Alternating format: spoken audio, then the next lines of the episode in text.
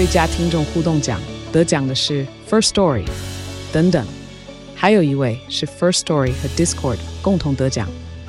First Story 最新推出的 Discord 整合功能，是为听众管理新标杆，将拥有会员资格的听众自动加入 Discord 群组。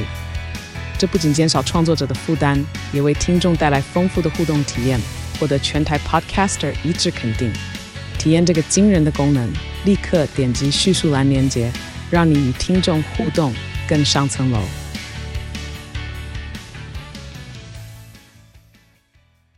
欢迎收听下班看电影。我们不是专业影评人，只是爱看电影的上班族。不但不专业，而且还很会爆雷。我是艾尔西，我是非线性。今天下班要看的电影是《雷神索尔：爱与雷霆》。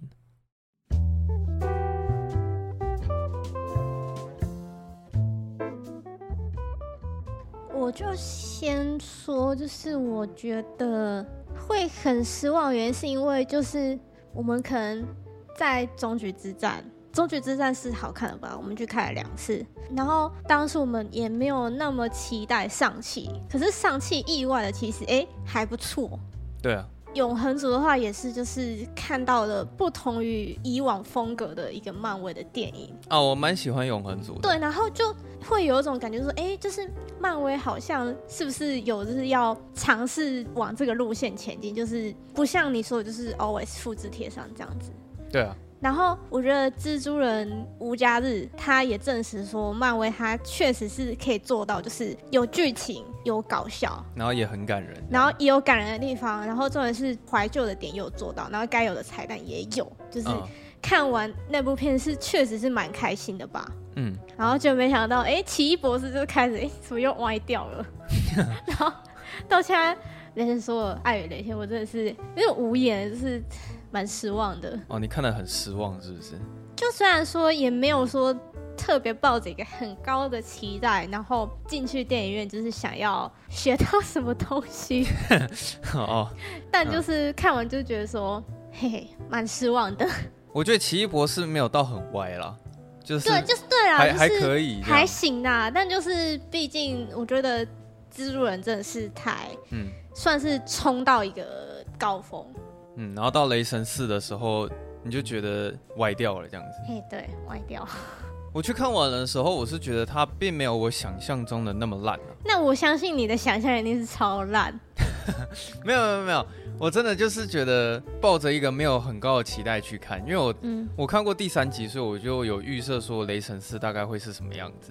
我必须说，我其实好，虽然我现在也没有完全记得第三集在演什么，但我印象中第三集我是觉得娱乐性是很够的。嗯，就是我觉得那个泰卡瓦提提他这个导演的风格很明确，然后就他的笑点，我觉得都还算是蛮好笑的。嗯，可是我觉得这一集有点你笑不太出来，是不是？对，是是有点用力过猛，好像硬要制造那个笑点的感觉。哦，我觉得啦。可是我自己没有很喜欢第三集，是因为到第三集，我觉得他好像没有很认真或是很正经的在讲故事的感觉。哦，就突然变得很、嗯、很吊儿郎当这样子。哦，就是太喜剧了，你不喜欢太喜剧？没有，我觉得他那个风格差别太大，因为其实他前面两集雷神说他是用比较严肃的方式在跟你讲故事，嗯、因为他毕竟是讲一个神的故事嘛。可是他到第三集，他的风格。突然找来了瓦提提来导，然后那个整个叙事的风格就差超多的。嗯，然后其实我那时候有点不太习惯，可是我又觉得瓦提提他的吐槽男孩超好看的，就是他在里面也有认真讲故事，然后也很搞笑，也很喜剧，而且他每一个笑点都拿捏得很到位，而且笑点也都很高级。嗯，但是在雷神四里面，他在表现那些笑料的地方，我就觉得比较粗俗一点。嗯，就没有没有像吐槽男孩那么的高干啊。嗯，这样，我对他的评价是没有到很烂，但评价就是仅此而已。嗯，那我先来念一下他在各大网站的评分好了。他在 IMDB 上面的评分是七分，然后烂番茄是百分之六十趴，六十八趴的喜欢程度。嗯，有三百多个人评价，所以其实还蛮多的啊。我觉得以烂番茄的分数来讲，算是还不错了。然后 Metacritic 比较低一点，它只有五十七分。那在雅虎上面就只有三点四颗星，是没想到说连一般大众对于这次漫威的表现好像也不是那么的满意啊。这样，我来念一下，就是一些雅虎网友的一些留言哦。有人给五颗星，他说比《奇异博士》第二集还要好看，亲情爱情都很感人，也有一点好笑，真的是爱与雷霆。好，好。然后有人给四颗星，他说整体来说我觉得还不错，不要当成在看终局之战，比较不会失望。电影里的确有可以想搞笑的部分。但是也没有到很尴尬，那我自己个人觉得是蛮尴尬的。然后有人给一颗星，他说劝还没有看的人不要浪费钱。好，谢谢。然后他还说谢谢，好，真有礼貌哦。然后有人给一颗星，他说笑点低到爆，坐我旁边的高中生从头一直笑，真的不知道是在笑三小的。剧情也是有够摆烂的，平淡无奇，感情戏也是不怎么样，还有小屁孩。那一段简直是很无脑、超瞎的烂片。然后小屁孩那段是哪一段啊？他应该是说最后就是一群小孩在拯救世界那边吧。OK。然后有人给五颗星，他说我觉得很好看啊，看到预告就是抱着看轻松片的心情，主题也是很符合，就是有爱情、有欢笑、有泪水的片，搞笑的部分背景音乐也配得非常的好，恩雅的歌笑到快烂。哎，你知道前面有放恩雅的歌吧？这个我不知道哎，就是他前面不是有一些前庭提前情提要，然后再讲说，哦，就是他在讲故事的时候，对对对，然后他不就放了一个很浪漫的那那首曲，哦，对，那是恩雅唱的。有人给五颗星，他说超级好看，比独行侠好看太多，今年看过最好看的电影。我觉得他一定是在反串。他讨到了三十八个虚，哎，没有，我我觉得他在开玩笑，我个人觉得啦，对，但说不定他讲的是真的，那也尊重他。对，我也觉得他应该是在开玩笑的，但如果他真的那么想的话，我也是很尊重他的。然后有人给一颗星，他说很干的笑点贯穿了全场，感觉在看美国肥皂剧。一分是给反派贝尔的演技，怀疑这边的正品是买出来的，啊，讲的是蛮难听的。我觉得我念到这边就好了。我想要念一个一颗星的。好，你念啊。他说：“尴尬的笑点，无聊的打斗，严肃的战斗，下一幕直接被无趣的笑话打断，显得反派毫无威胁。认真战斗可以吗？”他给了一个问号。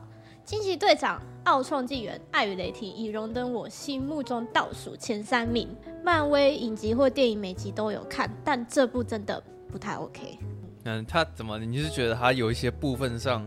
讲的让你很认同，是不是？我觉得他写的还不错啊，也特别把它念出来。他讨到了三十四个赞，也差不多是你给的评价嘛，对不对？在我们继续讨论雷神索尔爱与雷霆之前呢，欢迎大家可以动动手指头，帮我们到 Apple Podcast 评分一下，好不好？给我们五星的评分。那也欢迎各位可以善用一下赞助的功能，然后让我们每次看电影的时候都可以买雷神爆米花可以吃。有雷神爆米花吗？OK，哎、欸，里面有出现他们在吃爆米花啊！对对对对对，哎、欸，那个就是如果要留言的话，我觉得观众可以直接来 IG 留了。哦，那你们可以来 IG 留。对，就是上次我听我哥在跟我反馈这件事情，他说他听了我们节目，可是他并不知道去哪里留言，然后可以直接跟我们互动。嗯、我觉得这他讲讲这个回馈蛮好的啦，因为毕竟他觉得 YouTube 很方便的点就是在于说。你看完那个节目，你直接在下面就可以跟那个人互动了。嗯、对，所以我是想要跟观众说，如果你会想要跟我们聊有关于这一集的内容，想要提出一些看法的话，就是直接到 IG，然后跟我们讲说你觉得这一集怎么样，这样子。我突然想到，我们还没有感谢一个一个听众，上一次有一个听众他又赞助我们了。然后这好像是他第三次赞助我们，他是 Emily Porter 二一四，谢谢 Emily，谢谢你。嗯、然后他说感谢艾尔西和非线性每周的分享，按时收听下班看电影已经变成我的习惯喽。哇，好感动啊，真的 谢谢。我听了都快哭了。对啊，实在是很很感谢 Emily Porter，好不好？为了你，我可以每次都做更高级的节目。是，所以大家如果有 真的啦，真的什么想跟我们说话，或者想让我们念出来，就是可以赞助我们，就是也可以到 IG 跟我们留言，想要聊什么都可以。好，我现在要来讲一下我对于那个雷神索尔的一些感想。我是觉得雷神索尔这整个系列最好看的是第一集了，毕竟他在第一集的时候还蛮完整介绍，就关于克里斯汉斯沃他是如何成为一个神，成为一个英雄。我觉得他那个整个架构都还算蛮清楚，也蛮明显的。然后第二集的时候可能就有点走下坡了。第三集是没想到直接请来了瓦提提，然后改变了整个雷神所有的风格。这样，那其实我觉得他还蛮吃电波的，不是每一个观众都有办法去吃有关于瓦提提他的那个幽默，就是那个笑点啦。然后再来是说，其实我昨天跟半瓶醋他们聊蛮多的啦，有关于那个大侠，他有讲出一个比较，我觉得蛮有趣的是，他直接把瓦提提拿来跟詹姆斯港恩去做比较，嗯，他会觉得说，其实詹姆斯港恩啊，他在处理那些笑点跟幽默的时候，其实是蛮刻意在安排的，而且也安排的算蛮细致的这样子。可是瓦提提他这种幽默的风格，他比较算是那种尬聊。他很爱跟你尬聊哦，可能三不五时，他就是会想要跟你讲一个幽默，可是这可能也不算是幽默，就是一个很尴尬的冷笑话。对，冷笑话，蔡哥式的笑话。可是有一些人可能会对于这方面有点反感，可能是因为不是太过于好笑，可是又太多了。嗯，一直重复出现。我顺便想要讲一下，他们两个其实有一个共通点是说，里面通常角色台词都还算蛮多的。嗯，就是他们可能会一直讲话，然后讲话讲到一半的时候，就会突然讲出一个笑点，然后看你会会不会笑，这样。就是看你有没有 get 到啦。如果你有 get 到，你就觉得很好笑；然后如果你没有 get 到，你就觉得自己一整段都在尬聊。嗯。然后我是想要讲一下这部电影，我个人觉得比较好笑的地方。虽然我觉得大部分是蛮尴尬，但还是有几个地方让我觉得蛮好笑的。比如说，像第一个点是，他不是前面做了很多的前情提要嘛？嗯，他就是在讲说雷神之前发生了哪些事情，有点像是把前面一二三集，又或者是他在终局之战发生的一些事情，先大概讲一遍。然后有一段是舞台剧，他在前情提要他在第三集里面发生了什么，结果在饰演凯特·布兰奇的那个海拉，居然是一个恐龙妹，她从那个洞口穿出来的时候，我是有笑了。哦哦，对。有点故意要找一个跟凯特·布兰奇反差很大的形象去演他这样子，嗯，然后还有一个地方是，他们当初在介绍娜塔莉·波曼的时候，那个石头人就问说你：“你你是叫什么名字嘛？”然后他就说：“你是什么佛斯特？你是不是朱蒂·佛斯特？啊，不不，你是真佛斯特这样子。”嗯，然后他前面的时候还有提到真方达，你去查一下会发现说真方达跟朱蒂·佛斯特这两人的那个连结是什么？我觉得有关于笑料部分，这个部分我想称赞一下瓦提提，就是他有一些幽默其实是非常高级的，可是你必须要去懂那些东西，你才会觉得他好笑。但就是如果你不知道这两个演员的话，对，你可能就不知道这是。对啊，你就 get 不到这这梗啊。对，他其实很多的元素在里面啊，但是在于说你到底。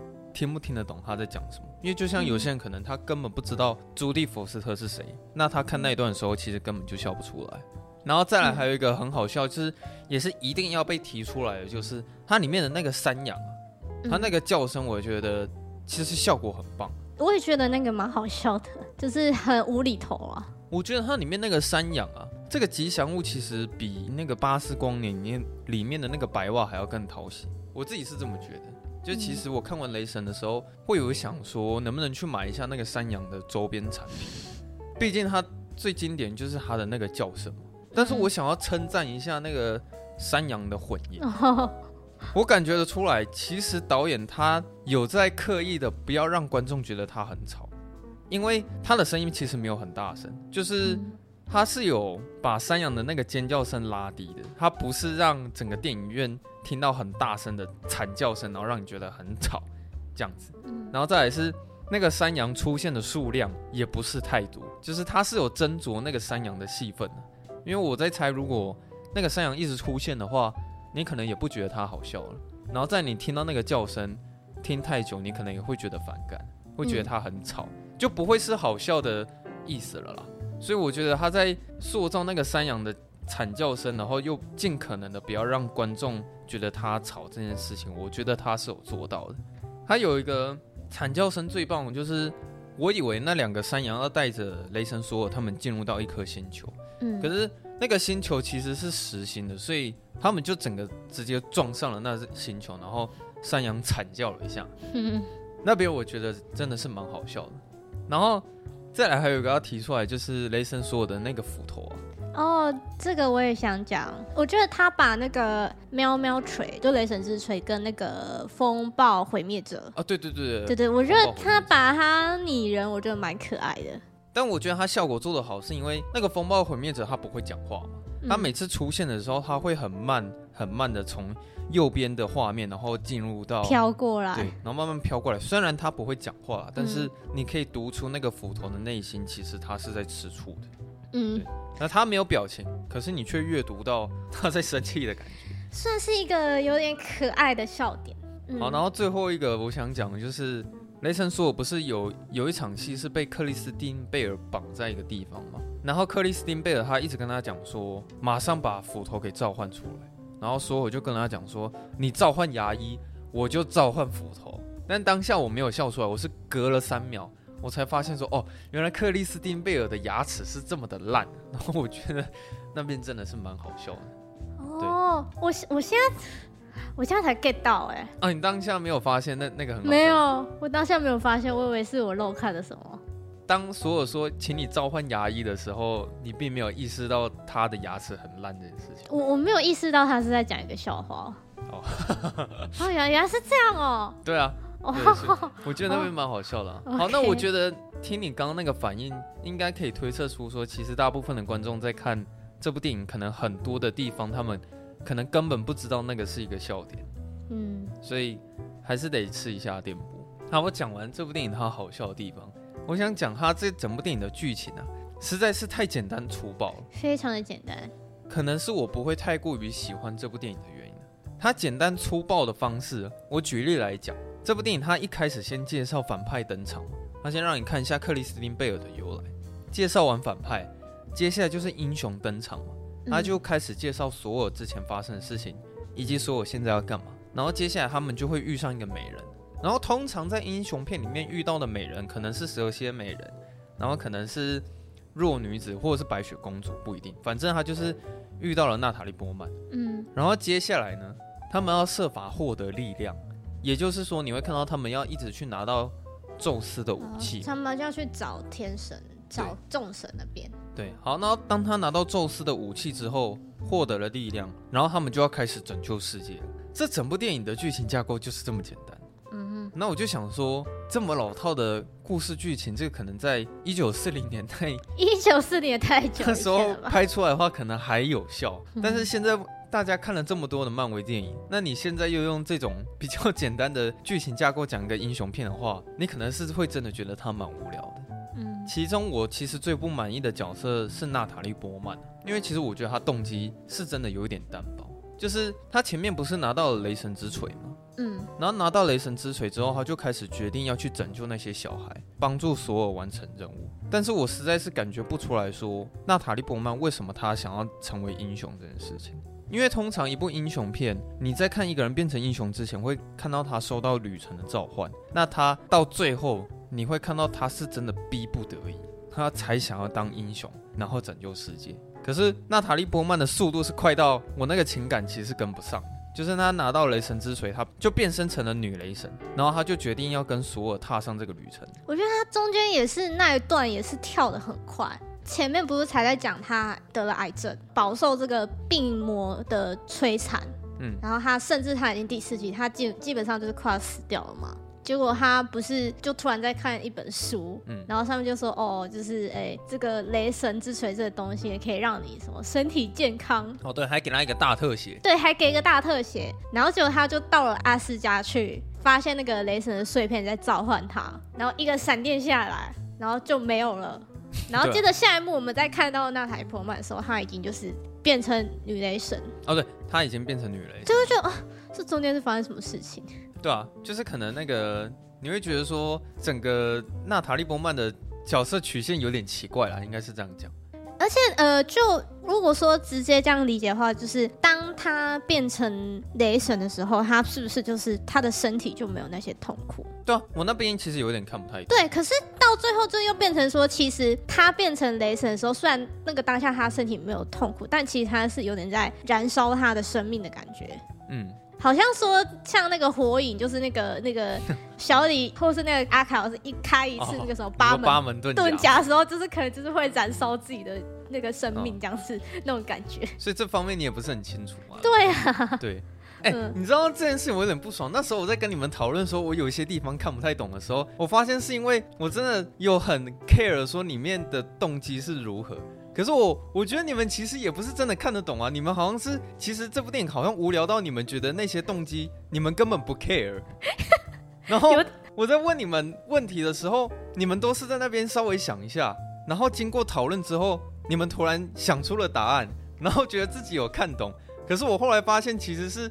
你们根本就没有 care 这些事情，就根本不在意，所以有没有看懂就不是一个对啊 很重要的事情。所以那时候有时候我在问你们几个问题的时候，你们会突然傻在那边，然后突然不讲话，然后想了一下说啊，其实他他那个是怎么样怎么样怎么样，然后我觉得我就觉得说干你们根本不 care 这件事情，你知道吗？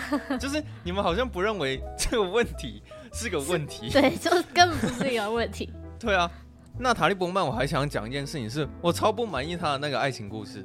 中间不是有一段是斧头在开船吗？嗯，然后他们在上面突然有一个船上那一幕嘛。对，然后那时候我就只是看到雷神说他在表达说，我曾经很对不起你。对，然后他试图想要把娜塔莉波曼给挽回，然后跟他道歉。嗯，我还很爱你这样子。然后他们就接吻了。可是我觉得这种剧情上桥段不是市面上的那些八点档或者是偶像剧都会有的东西吗？所以我就觉得那一场戏的情戏其实真的是普通到不行。可是就算是市面上的八点档，至少多少会有一种内心会有有觉得替他们开心，就是替替他们替他们觉得开心，他们有钱终成眷属。可能会有这种心情吧，可是我在看那一段的时候，我真的是觉得好像就是为了有这段剧情而拍这段剧情。哦，你是觉得那一段有点太工具化，是不是？对，就是就是啊，就一定他们一定必须就是复合啊，然后现在就来让他们接吻啊，这样子。嗯。然后必须要说，我觉得他们两个，我觉得没有什么火花。你是说不够激情，是不是？没有看到他们的激情。对，就没有替他们觉得很开心啊！他们终于就是隔这么久在一起了，就我觉得没有这种感觉，我自己觉得啦。嗯，好啊，但必须要说哦，我觉得真的是有点浪费娜塔莉波波曼这个，你说奥斯卡影后是是，对，影后级的这个这个演技啊，嗯，就是有点大材小用。哦，对了，我也是这么觉得了，嗯，就里面的可能剧情设定没有办法让他发挥太多。深层的演技之类，可是我觉得这也没什么好讲的，因为其实漫威电影本来就不是追求演技，也是啦。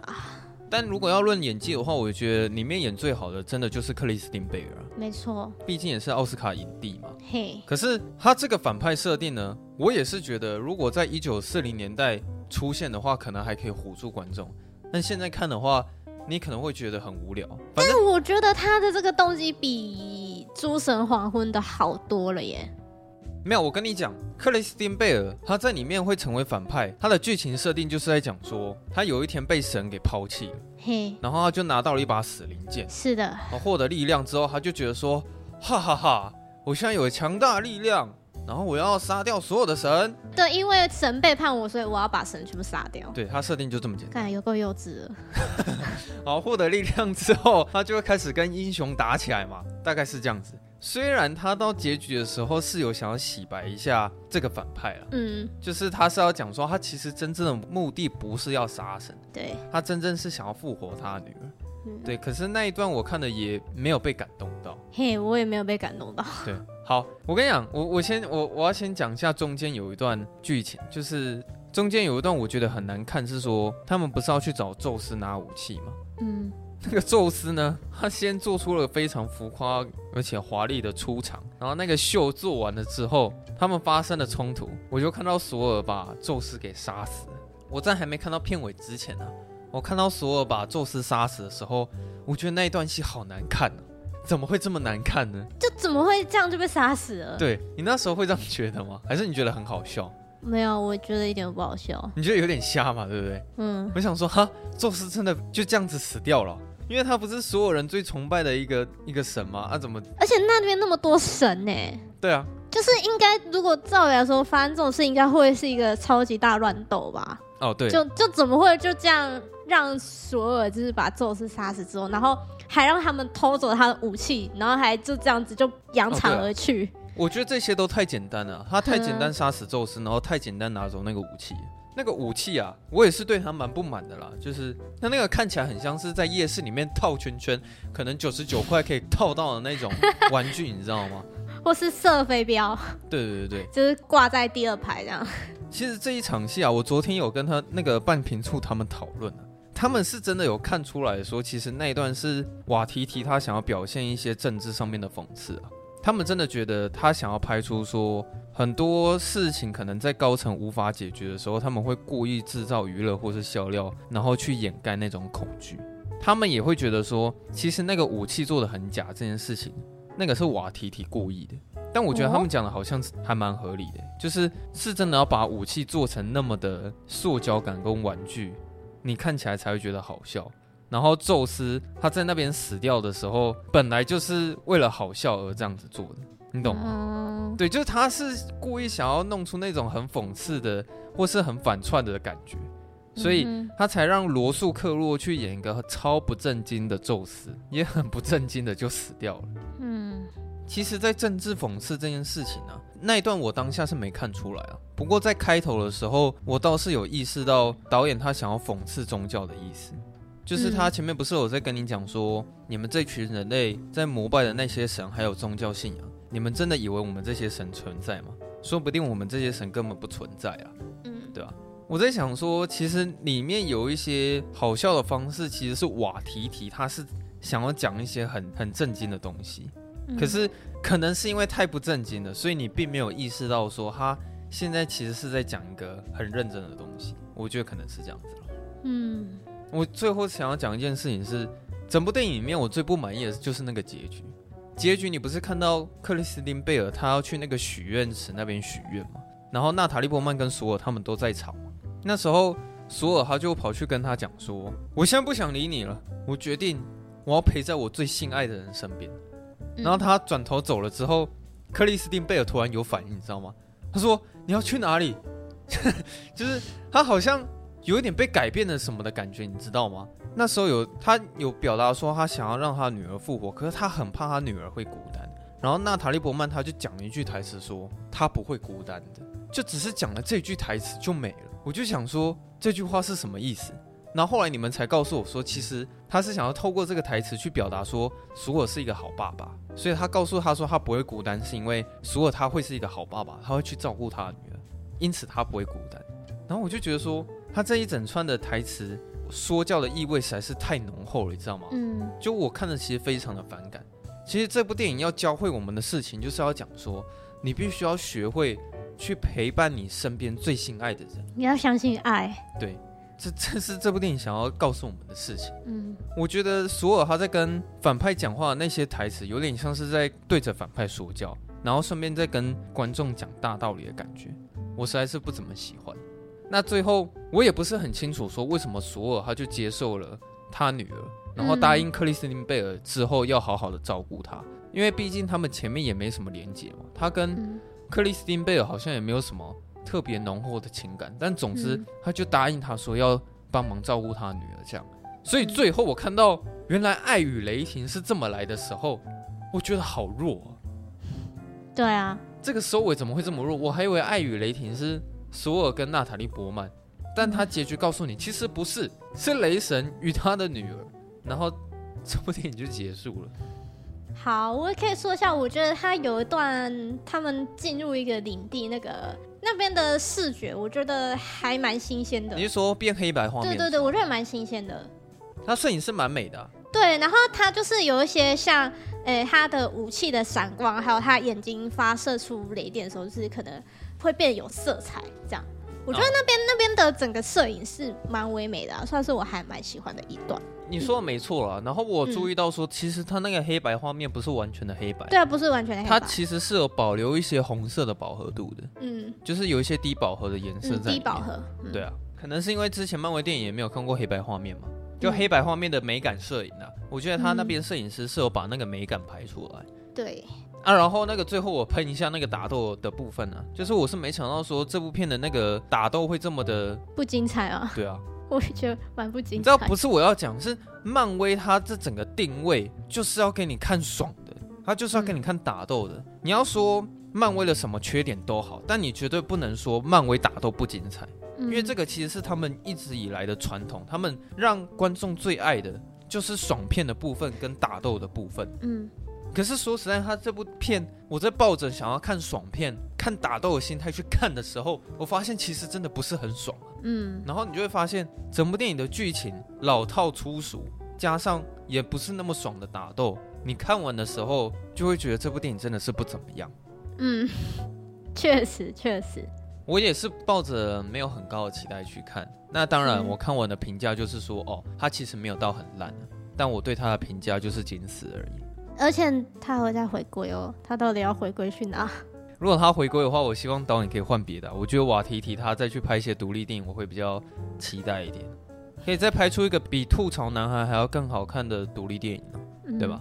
好了，今天大概就是这样子哦。好啊，那就如果大家。喜欢我们节目的话呢，欢迎到 Apple Podcast 帮我们五星评分，也可以留言分享出去，让大家都可以一起下班看电影。啊，如果你想要跟我们聊天的话，就直接来私讯。IG 点数搜寻下班看电影。如果你听完这一集，那你有什么话很想要跟我们聊，直接用 IG 私讯我们，然后我们看到的话一定会回复你，跟你聊天。没错。今天就这样。OK，好，那我们就下周下班见，拜拜。拜拜。